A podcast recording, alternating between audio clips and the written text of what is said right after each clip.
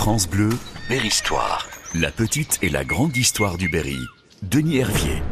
Étrange histoire que celle de cette macabre découverte au cours de cette année 1870. Alors, des ouvriers de G, dans le nord de l'actuel département de l'Indre, percent une cheminée dans un mur énorme de 2 mètres d'épaisseur au château d'Entraigue, entre le vestibule qui mène aux cuisines et la salle à manger. Quand, tout à coup, ils mettent à jour dans une étroite cavité le cadavre d'une jeune femme debout et revêtue de ses habits de cour du 18e. Lorsque les ouvriers veulent toucher le cadavre pour pouvoir le sortir, le squelette tombe en poussière, mais les vêtements subsistent. Les ouvriers se les partagent d'ailleurs. Quant aux cendres de la belle emmurée, elles demeurent dans leur trou d'ombre. Du côté du vestibule, le mur ne présente aucune trace permettant de déceler quelque indice. Par contre, du côté de la salle à manger, la cheminée à gauche de laquelle a été découverte le cadavre aurait pu peut-être à l'époque parler. France Bleu vous plonge au cœur de l'histoire. Berry-Histoire. Le meurtrier, car il semble bien qu'il y ait eu crime, a dû cacher les traces de maçonnerie fraîche par un meuble lors de l'emmurement. D'autre part, cet emmurement suppose qu'il n'y ait eu aucun habitant dans le château d'Entraigue à ce moment-là. Alors, qui a pu commettre ce méfait, allez-vous me dire? On cherche tout de suite en direction des propriétaires des lieux, les seigneurs d'Entraigue, et plus particulièrement de Pierre-François Gorge, l'un des quatre enfants de Pierre Gorge, Pierre Gorge qui se porte acquéreur de cette seigneurie en 1682.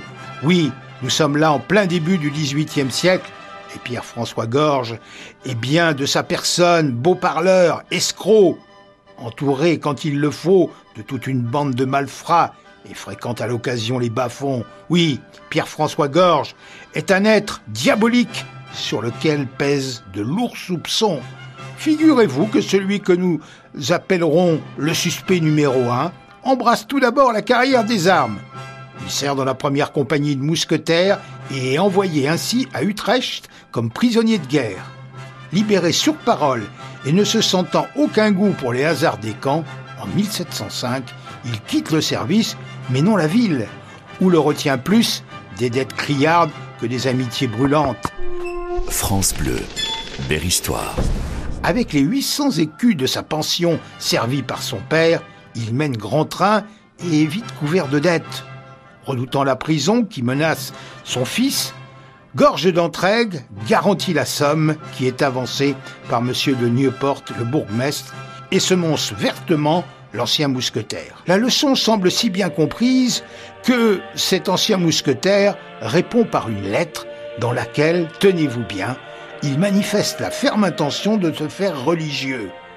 Il reprend aussitôt le chemin de la France et, passant par Senlis, s'arrête trois jours chez les pères de Sainte-Geneviève qu'il conquiert par ses airs dévots. Leur joie est complète quand il leur annonce qu'il se rend à l'abbaye de Paris pour y prendre l'habit. Mais, chemin faisant, cela se passera autrement. C'est ce que vous saurez d'ailleurs très bientôt. France Bleu, Berry-Histoire. Découvrez le Berry et son histoire mystérieuse, racontée par Denis Hervier.